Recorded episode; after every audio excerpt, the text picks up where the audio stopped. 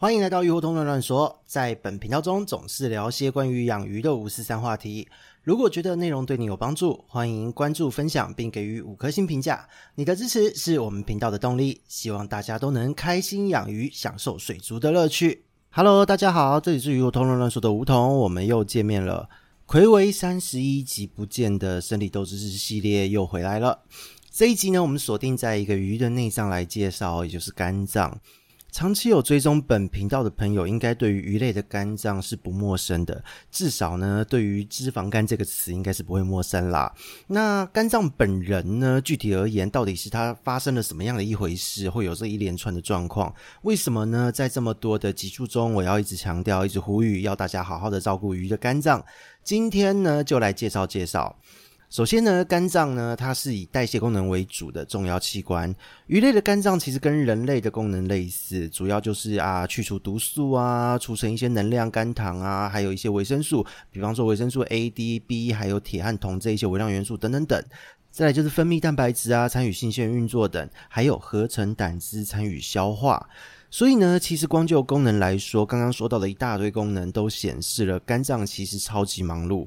要解毒，要消化，还要参与卵的合成，所以呢，鱼类不知道，但是以人类来说，目前还没有任何人工的装置或是器官可以完全模拟取代肝脏的整个功能。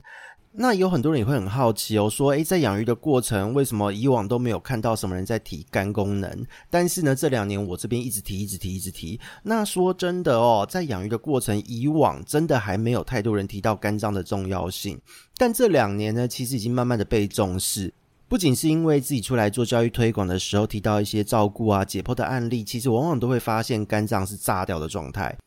那连饲料厂，比方说海丰，也开始主打了保肝的诉求。所以相信呢，不论如何，今天的介绍大家一定不陌生。毕竟负面的案例介绍了这么多，只是今天我不讲八股的一些硬知识，我们直接来从实际的情形状况，还有临床发现的一些现象来讲一讲。那大家可以回想一下哦，在养鱼的过程中，你有没有遇到过下列的一个状况？比方说养得好好的。鱼莫名的就在水里面旋转、回旋游泳、暴冲，然后对于外界的刺激、对你丢的饵料、对于光照都没有任何反应。那再来就是它会不会肚子肿大？本来吃很多的鱼，它某一天就没有办法保持平衡，接着呢，它就开始腹水，鳞片还立起来。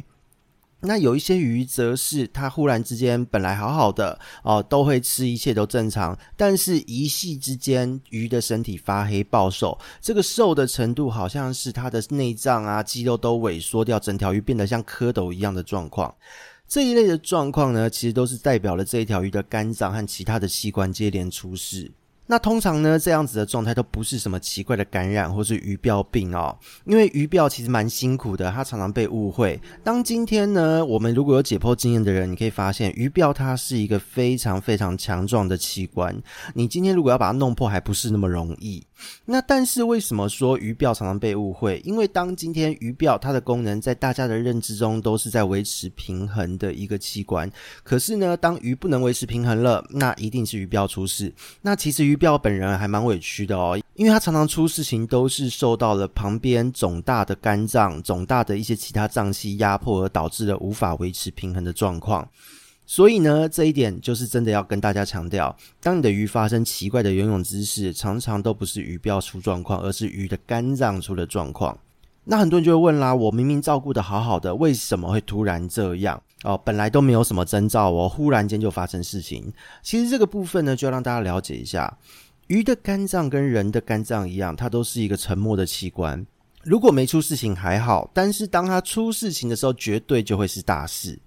以大部分的状况来说，都是长期做了一些不对的操作，比方说让它长期接触了一些有毒的物质啊，或是一些关键的营养缺乏啊，喂食不全面啊，或是食物中有难以代谢的成分，所以日积月累下来，慢慢的、慢慢的，肝脏就这么炸掉了。那以操作来看呢，有一些操作是很容易让肝脏发生状况的。那我们就稍微跟大家介绍一下。第一个就是滥用了药物哦，这个是毒素的部分，因为肝脏要解毒。再来就是水质哦，水质的恶化还有环境的污染，这个也是毒素。再来就是你长期的高温饲养啊，还有长期的紧迫惊吓，这个就是一些氧化反应让鱼产生一些紧迫的物质，也需要肝脏来代谢。接着就是营养的失衡，你可能是营养的缺乏，或是过多的营养，导致肝脏萎缩或是脂肪肝这一类的状况。这一些状况呢，其实都会导致鱼的肝脏爆炸。那究竟是发生了什么样的事情，让鱼的肝脏拜拜？这边就是要让大家了解一下整个肝脏运作的机制哦。肝脏呢，它能够综合掉毒素，基本上它综合毒素的过程会分成两个阶段。解毒的第一个阶段是由混合功能氧化酶这一个酵素的作用来溶解中和掉毒素。那解毒的第二阶段是结合反应，它可以排除掉一些重金属、有机溶剂、杀虫剂这一些容易囤积在肝脏、溶解在脂肪，但是却不溶于水的这些毒性物质，可以变成溶于水的形式，而且被排出体外。那在这两个阶段的过程中呢，还有过程最后的产物，其实都会产生大量的一些有毒物质，那需要一些营养素来抵抗哦，就是所谓的抗氧化的营养素。那这一些营养素呢，在过程中都会大量的被消耗，比方说有维生素 A、B、C、E 啊，一些辅酶 Q10 啊，生物类黄酮啊，或是一些虾红素啊、卵磷脂等等等。那讲到这边，其实蛮多人脑袋会宕机的。我们可以换一个概念哈，我们就是用玩游戏的概念来想象。今天我们把营养素，就是像维生素啊、虾红素啊，或是一些海丰添加的水飞剂，你把它想成是鱼类的护盾 buff，然后它是一层护盾。当护盾被打光，buff 结束掉的时候，才会开始扣 HP，开始伤害到肝脏。那我们日常的操作中呢，其实你在维持它的一个营养，还有日常的管理落实，你就把它想象成是在帮肝脏补血。你在护肝保肝，同时间让它维持好这一个护盾，让它的肝脏有这一层护盾的保护。当遇到了环境中的毒素或遇到一些伤害的物质的时候，它可以先扣护盾，而不至于直接扣到它的这个肝脏本人的血。那这个部分就是维生素和其他微量元素的补充要注意了。那这边呢，简单的概念给大家。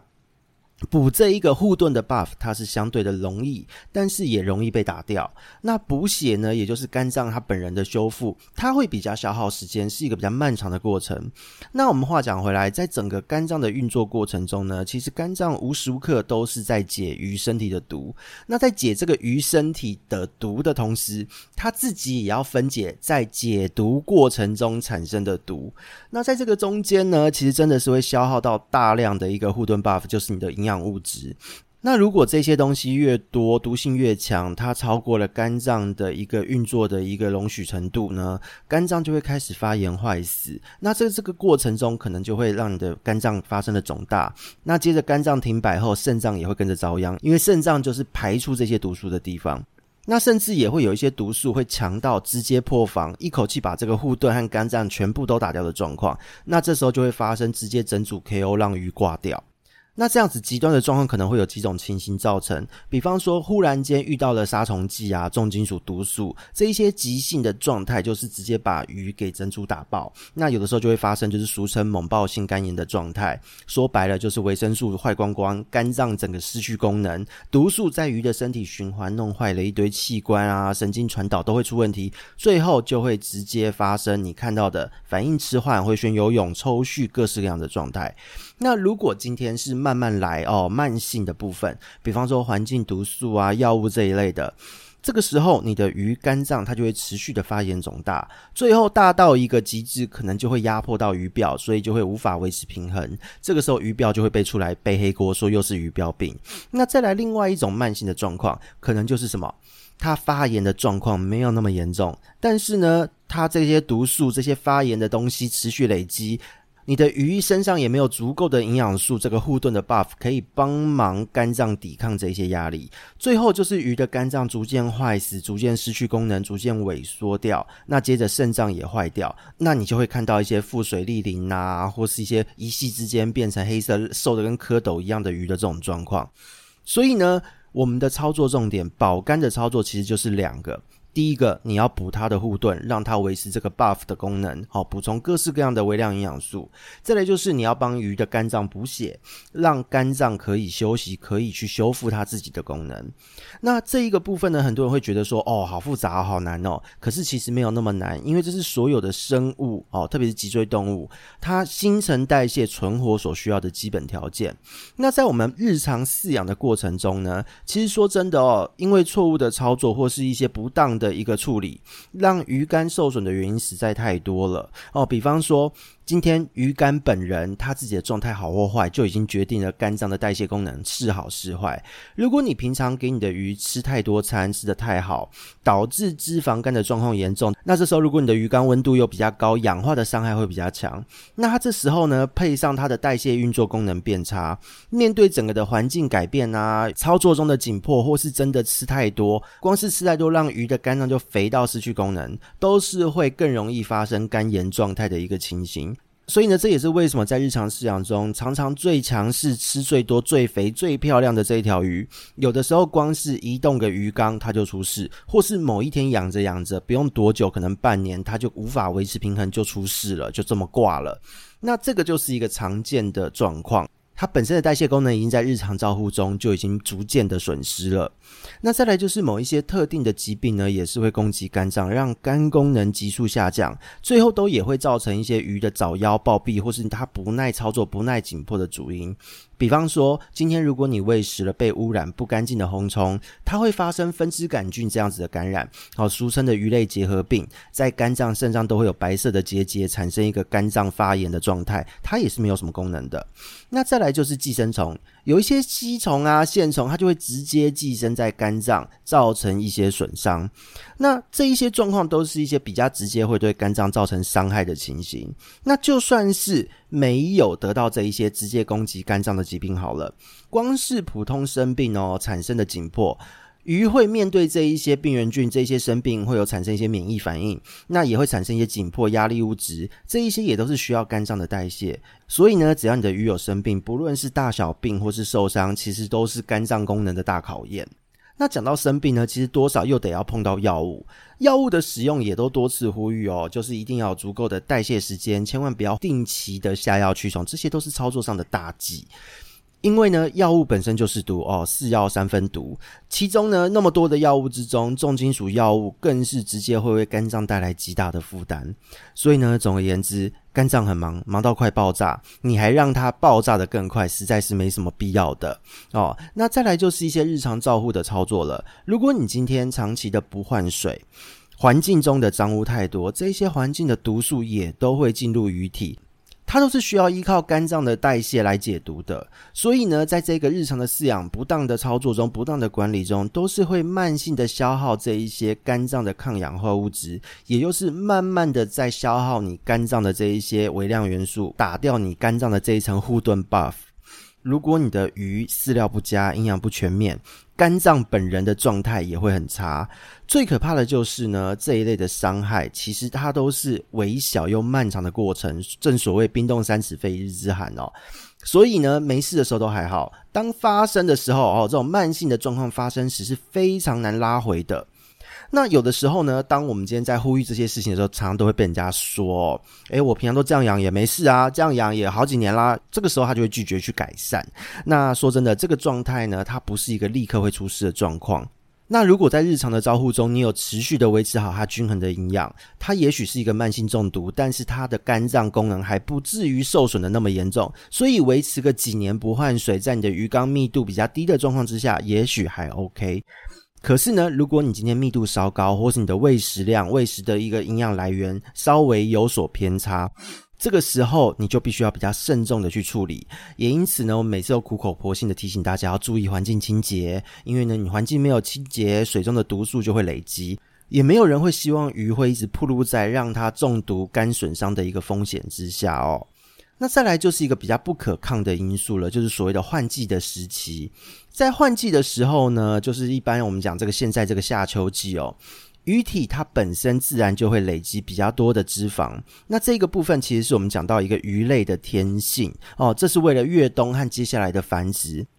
所以在平常的季节、日常的照顾中，你会发现鱼的脂肪会累积在肝脏，会累积的比较多。那到了夏秋，它会逐渐的全身均匀的肥胖哦，会逐渐开始让它的脂肪累积转化到肌肉中。那到了繁殖的阶段呢，这一些累积在肌肉中的能量，这些脂肪都会受到一些激素的作用，转化成生殖腺的发育。那其中呢，肝脏健康与否，也决定了生殖腺的发育是不是能够顺利。但是呢，在秋季的这个。个时候呢，因为它是真正容易累积脂肪的事情，从夏末开始进入秋季会有一个很明显的感受。所以呢，当它的脂肪容易累积，这代表什么？脂溶性的毒素也会有更大的伤害，所以呢，在这个阶段，如果你的环境毒素处理不当，好，特别是在进入秋天的时候，因为换季，原虫变得活跃了，水里面的毒素更容易累积，或是你在这一个季节、这个时间点药物滥用，哦，同样的药物呢，其实在秋季使用的伤害会比其他季节还要大，因为它的脂肪更多，更容易累积。